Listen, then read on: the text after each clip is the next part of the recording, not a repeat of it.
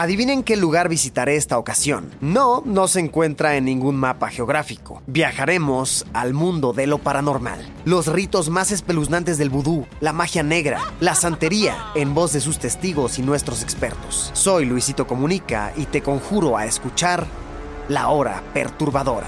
Todos los miércoles un podcast original de Spotify. Escúchalo gratis. ¿O qué creías? ¿Que al inframundo me iba solo? Pues no. Tú vendrás conmigo. Sonoro. El siguiente podcast contiene lenguaje explícito y descripciones de violencia gráfica. No es recomendable para menores de 16 años sin supervisión de un adulto. No se recomienda escuchar mientras se opera un vehículo automotor. Para una experiencia óptima, se recomienda el uso de audífonos.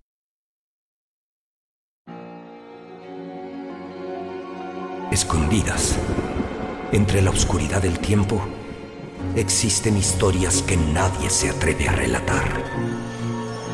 En este acervo, he logrado reunir algunos de los eventos y criaturas más aterrorizantes de nuestro planeta. Atrévete a enfrentar estos volúmenes secretos y mirar de frente al terror, pues estás a punto de escuchar las antologías de la noche.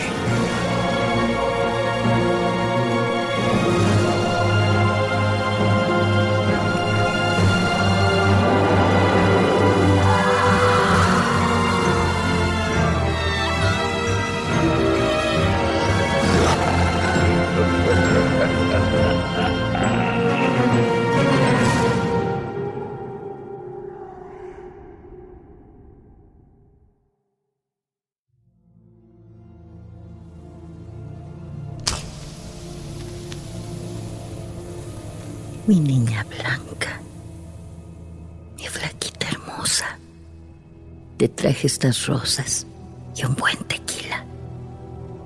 Tú sabes que no tengo dinero, pero soy tu hija más leal, la más obediente. Mi niña, hoy vengo a pedirte ayuda. Ayúdame a hacer justicia. Me quitaron a mi niña, a mi José. A la mala me la quitaron.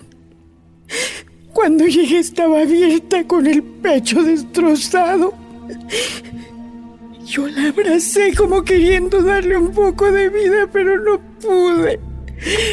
Se le escapó. Se le escapó el alma por el boquete. Apenas tenía 16 años. Primero la violaron. Mi niña. La desgarraron por dentro. La ataron y tomaron turnos. Le clavaron una escoba por el recto. Mientras se burlaban, no dejaron de golpearla. Yo se lo decía. Ya no se las arme ese pedo, hija, son peligrosos. Pero era orgullosa. Ella quería justicia. Ella se armó de valor y los denunció. Los agarraron. Ella fue al MP. Ella siguió el juicio. Que se podran en el bote, ma. Me decía.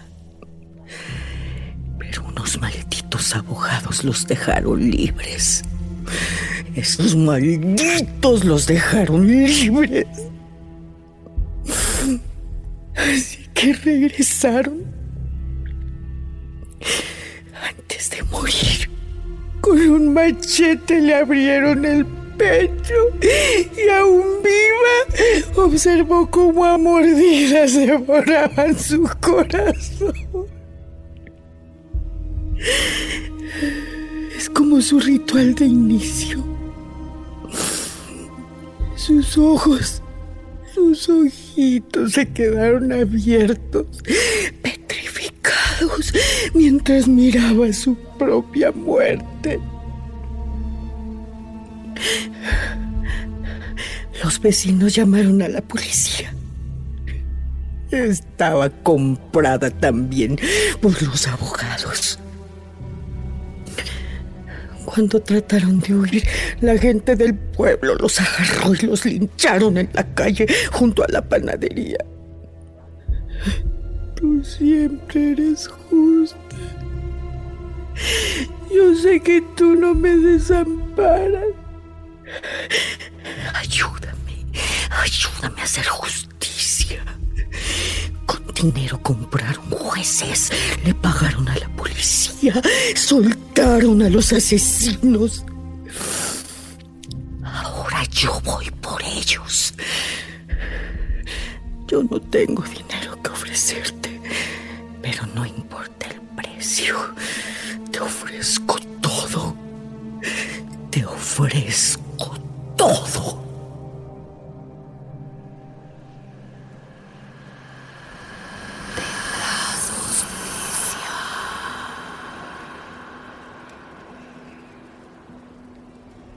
¿Qué es eso? ¿Un ratón? ¿Para mí? Te agradezco el gesto. Pero ya no está fresco. No me gustan los cadáveres putrefactos. Me traen malos recuerdos. Si tan solo estuviera fresco. La sangre todavía caliente, brotando de las heridas. Mm. Es un aroma singular y extrañamente placentero. Ma, tú tampoco te lo comerías así, ¿verdad? La comida es más sabrosa cuando está fresca. Recién muerta. ¿No es verdad, Joel Mitzley? Lo que me recuerda una historia. Aquí está. La crónica sobre Salinas, Ibarra y López. El bufete de abogados. Una historia exquisita. Nuestra crónica comienza en Guadalajara, muy cerca de Chapalita, dentro de un moderno y poco visitado bufete de abogados, en el número 685 de la calle Cuautitlán, donde tres socios, Ricardo, Epigmenio y Andrés, brindaban por su reciente éxito. ¡Salud, hermano! ¡Salud! ¡Sí, salud! Madre mía, ¿qué vamos a hacer con tanto efectivo? eh? Pues no podemos depositarlo en el banco. De inmediato nos caería Hacienda por discrepancia fiscal. Demasiado dinero, Andrés. Todos sospecharán del origen. Sigamos operando en efectivo, es más seguro. Además, ¿quién puede ser tan pendejo como para meterse con nosotros? Tenemos protección del cártel y controlamos a la fiscalía. Lo sé, Ricardo. Pero es que nunca habíamos tenido tanto efectivo junto. Por lo menos lo hubieran traído en maletas, no en bolsas de basura. Epi, ¿quieres larvar más de pedo? Hemos sacado del bote al tabo, a la carnicera, a medio cártel de Jalisco. Tenemos a las autoridades de nuestro lado y pagamos fortunas por protección política. ¿Te preocupa mover grandes cantidades de dinero? No mames, ya nos la sabemos. Pues brindemos, porque nos la pelan. Porque nos la pelan. Sí, nos la pelan. La madre, tengo un resto de hambre. Qué raro. Ya es tarde. ¿Esperan a alguien? Puta madre, qué impaciente. Epigmenio, ve a ver. Mari ya se fue. ¿Por qué yo? ¡Que vayas, pendejo!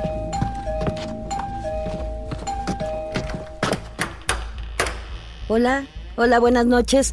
¿Aquí es el bufete Salinas Ibarra y López? Sí. ¿Quién es usted? Soy Citlalia Panco. Lo siento mucho, pero no atendemos clientes externos. Que tenga buenas noches.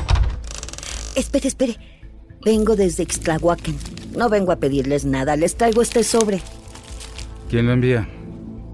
Me pagaron para que se los trajera, Me dijeron que ustedes sabrían quién lo enviaba y que era urgente. Mm, ya veo. Pues gracias. Buenas noches. Buenas noches. Buenas noches. ¿Quiere propina? ¿Que no le pagaron por traerlo? Ya váyase antes de que le cierre la puerta en la cara. Miserable. ¿Quién era? No sé, me entregó esto. ¿Qué dice? Ricardo, Andrés y Epigmenio. Muchas gracias por sus servicios. Los espero esta noche a las 11 para festejar juntos en la bodega del predio de la Duraznera. Hemos preparado un festejo para ustedes. No falten. NOC. N-O-C. NOC. Es él, cabrón. El líder. Pendejo. Nos está invitando él. ¡Ya chingamos, socios! ¿Será verdad? Qué raro. No mandó a García como siempre. ¿Te atreves a faltar? ¿O tú? Yo no. Y falta poco para las 11. Pues ya vámonos. Me cago de hambre. Órale, vámonos.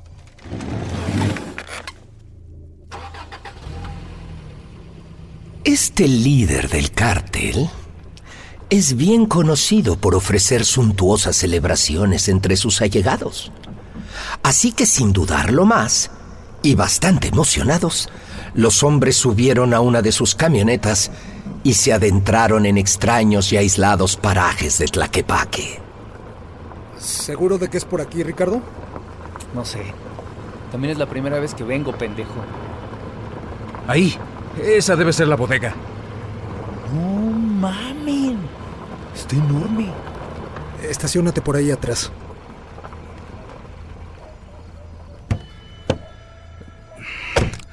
No veo más carros. Pues no hay que llamar la atención. La puerta está abierta. Hay luz. Seguro ya están adentro. Buenas noches. No mamen. Frente a los abogados, en una lúgubre y poco iluminada bodega, se extendían tres mesas de unos 10 metros de largo. Cada mesa con el nombre de su anfitrión. Epigmenio en una, Andrés en otra y Ricardo en la tercera. Cada mesa repleta de la más ostentosa y exquisita comida que los hombres pudieran imaginar. Barbacoa, carnitas, mezcales, vino, pasteles, nieves y buñuelos en suntuosas cantidades, pintando la mesa de centellantes colores y sabores que daban una sensación de abundancia. La comida, aún humeante por el calor de la cocina, inundaba la mesa con un velo de vapor que esparcía los aromas por el ambiente. Las carnes humeantes, las carnitas doradas y jugosas, todo tipo de salsas y tortillas recién hechas. En cada mesa había una gran dotación de estupefacientes. Cocaína, marihuana, tachas, heroína y casi cualquier droga que los abogados pudieran imaginar. Las mesas brillaban con un atractivo difícil de ignorar. Un festín como para morirse. Válgame Dios. No mamar. Pues yo no sé ustedes, pero yo traigo una puta hambre. Miren, hay una nota en la mesa. Estimado Ricardo, Andrés y Epigmenio, un gran bufete para un gran bufete. Este festín es de ustedes. Solo quiero que ustedes finalmente tengan lo que se merecen. LSM. ¿LSM? Ah, ya, ya, ya, ya, ya. No se diga más. Espera, ¿por qué no están aquí? ¿No les parece raro? Ya chale, cabrón, bájale esa paranoia. Seguro vienen en camino. Oh, de haber sabido nos traíamos a unas colas. No creo que tenga nada de malo si por mientras me echo un taquito de carnitas, ¿no? Sí, todo se ve delicioso. Con su permiso.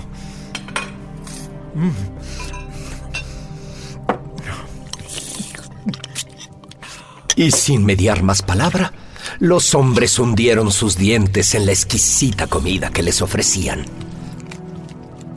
Lentamente, los platillos, licores, dulces y el resto de las ofrendas fueron devorados para dar paso a pilas de platos sucios y copas usadas.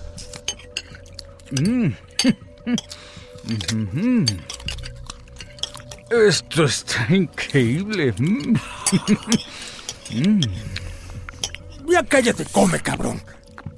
Al poco tiempo, los abogados, exhaustos de tanto comer, se desparramaron en sus sillas, con el estómago lleno y con la cabeza aturdida y nublada por el alcohol y las drogas. Ya le dio el mal del caballo Andrés. Es como el mal del puerco, pero a lo salvaje. El puto se acabó los camarones él solo. El que comió, comió. Pues todo muy perro, pero ¿dónde están todos? No sé, ya casi no queda nada. Deja a Checo si viene alguien. Voy afuera. ¿Qué pido? Está cerrada. ¿Cómo? No puedo abrir. Está cerrada. A ver, a ver, a ver, déjame a mí. ¿Qué verga?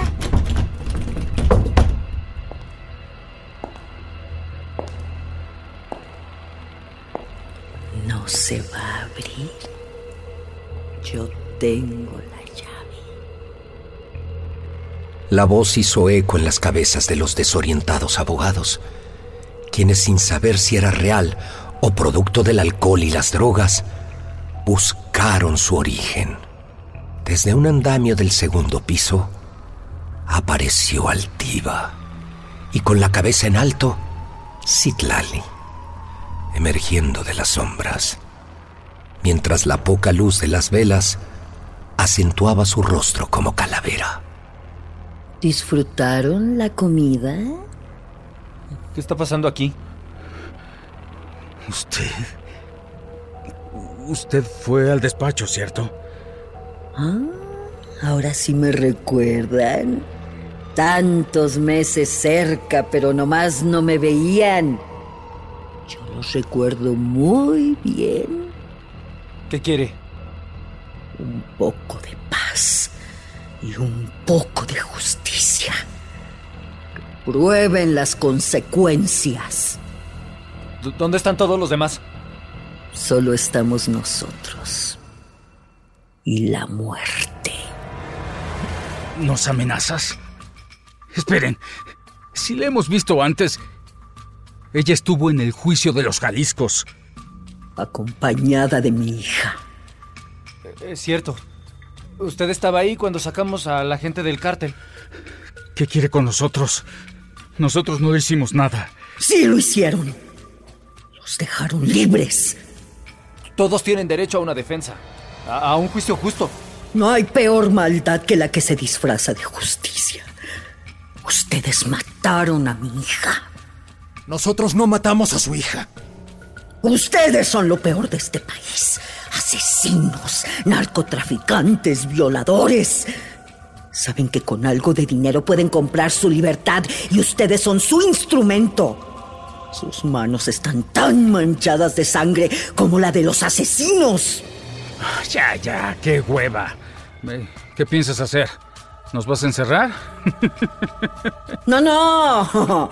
Les voy a dar a probar sus propias consecuencias. No tienes la menor idea de a quién estás amenazando. Podemos hacer de su vida un infierno. Abran la puerta ya. ¿Un infierno? Pronto van a conocerlo. ¿De verdad quieren que abra la puerta? Pero si aún falta el banquete, ya casi dan las doce. Ya, ya comimos. Y, y ya es muy tarde para esto, ¿eh? Abra la puerta ya. No, no, no, no. No este banquete. El otro banquete. Ustedes.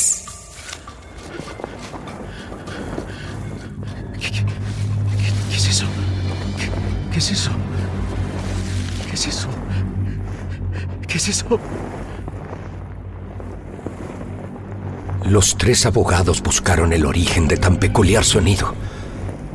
Afuera, en la terracería junto a la bodega, algo siniestro estaba pasando. ¿Qué pasa? ¿Qué sucede? Epigmenio se acercó al umbral para ver una imagen que creía solo existían en sus pesadillas. La tierra fuera de la bodega comenzó a arquearse hacia arriba como un globo a punto de estallar. Y a los pocos segundos, una mano putrefacta fue emergiendo de entre las entrañas de la tierra. No, no, no, no. ¿Qué pedo pasa? Poco a poco, un cadáver comenzó a levantarse de entre la tierra, desafiando a la muerte y a la putrefacción. Se tambaleaba de un lado a otro, mientras que pequeños pedazos de carne necrótica se desprendían de su cuerpo al salir de la fosa. El cadáver tenía el rostro incompleto, con la mitad de la cara aún con gusanos alimentándose de sus ojos y sus mejillas.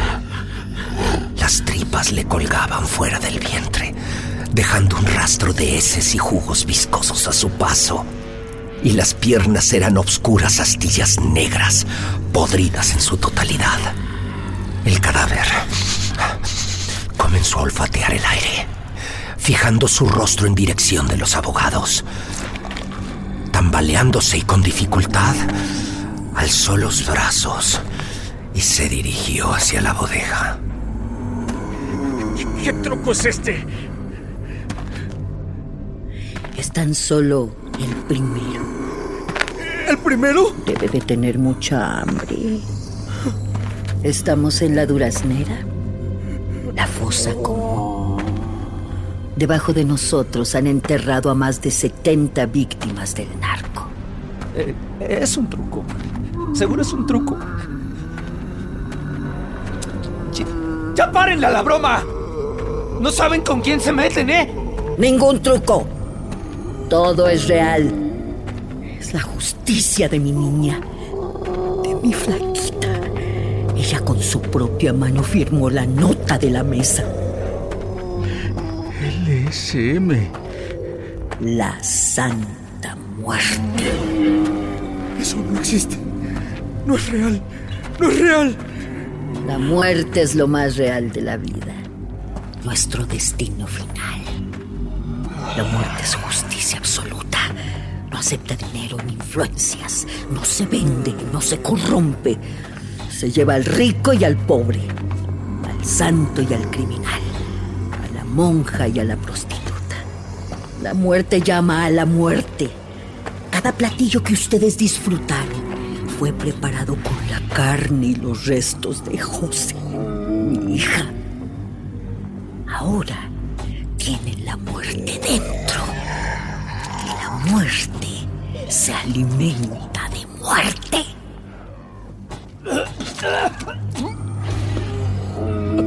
Usted está loca. Esto no se va a quedar así. ¡Deténganos!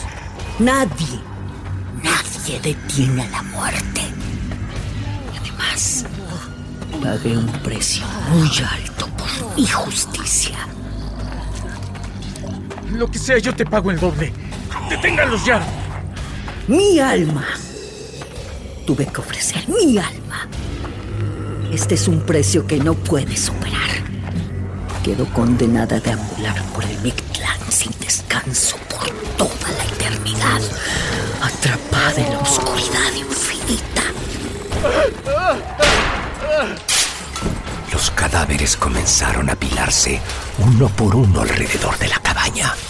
Y lo que en un principio eran unos cuantos, ahora eran incontables muertos vivientes, rompiendo vidrios y puertas, abriéndose paso al interior de la bodega.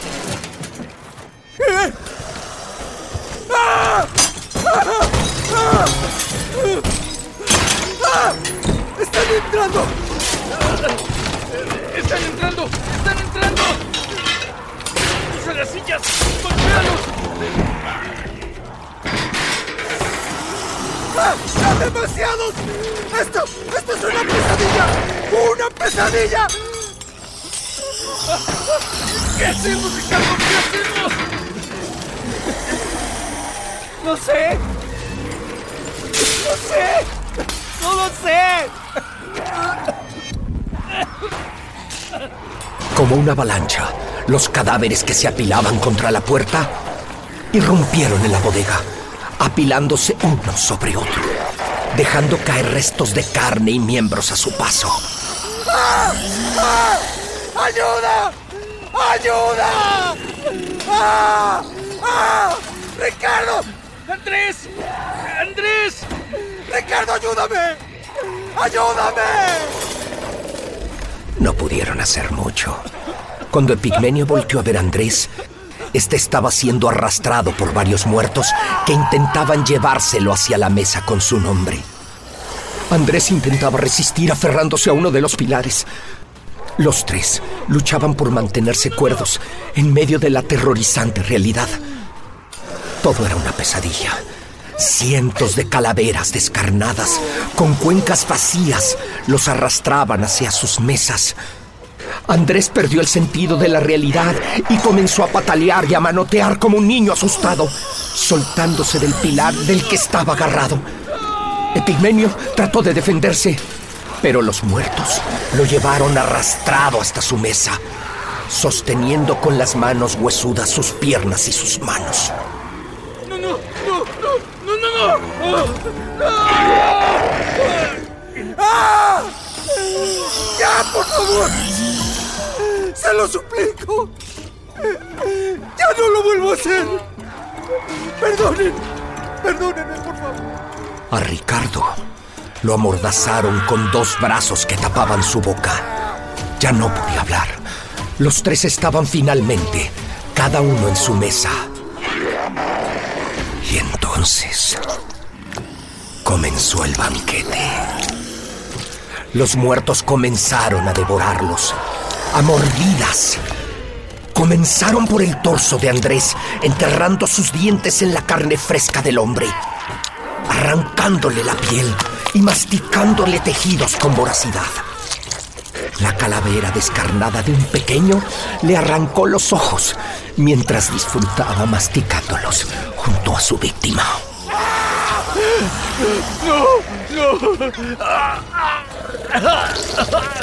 La mitad del cuerpo de Andrés comenzó a ser destazada por los cadáveres, trozo por trozo, con la ferocidad y rapidez de un animal hambriento. Al mismo tiempo que Pigmenio contemplaba con horror cómo se acercaban a su cara. ¡No!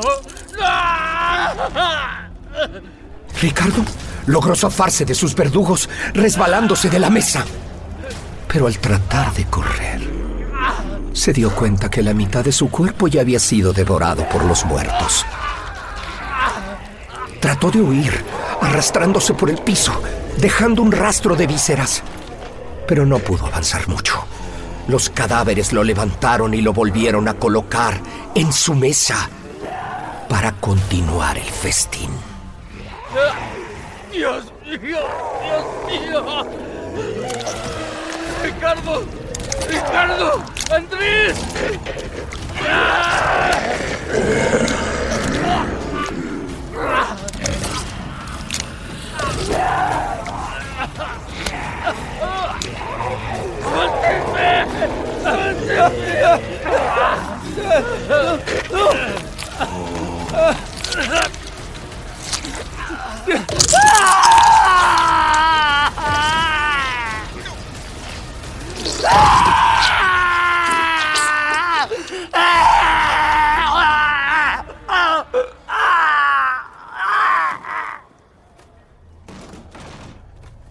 pudieron decir mucho ni defenderse.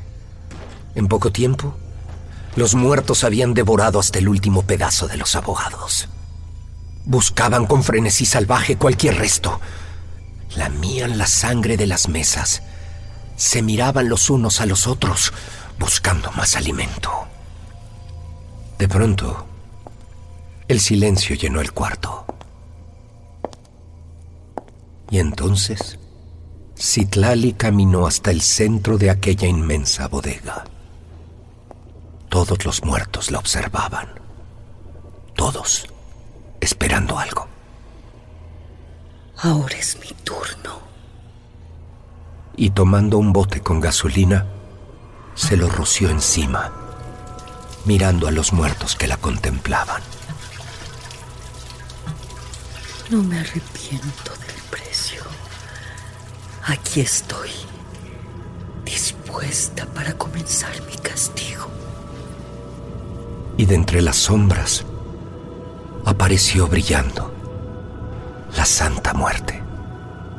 Sus ropajes negros fulguraban mientras con su pálida y huesuda mano sostenía su guadaña.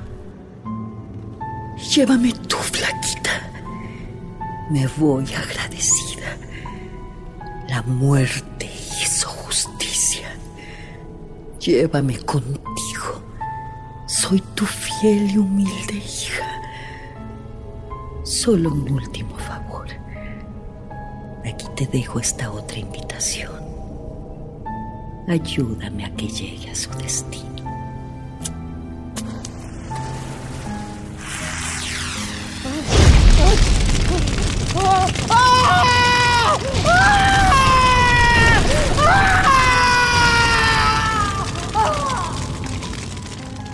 La Santa Muerte tomó de la mano a la mujer en llamas y lentamente, con cuidado, la encaminó hacia las sombras con ella. Todos los muertos les abrieron camino, observándolas con respeto. Conforme desaparecía el brillo de las llamas, por entre la negrura de las sombras, los muertos se desplomaron sin vida, regresando de nuevo a la muerte.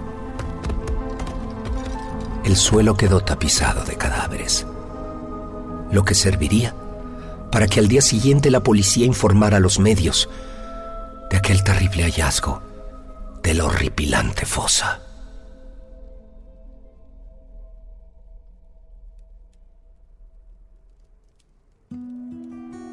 Mucho se dijo acerca de lo que pasó esa noche y nunca más se volvió a escuchar sobre aquellos pobres desgraciados.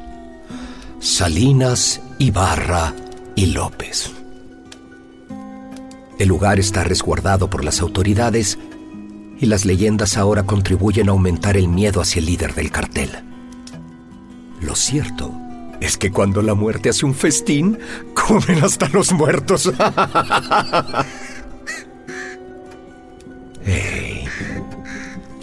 se me abrió el apetito. Vayamos a ver qué encontramos para comer. Oh, cierto. Muy cierto. Se me olvidaba. Aquella invitación venía rotulada con grandes letras. N O C. ah, teman siempre la noche. Cuídense de las sombras. Uno nunca sabe quién puede ser el siguiente protagonista de nuestras crónicas obscuras. Buenas noches. Desde la oscuridad de las sombras.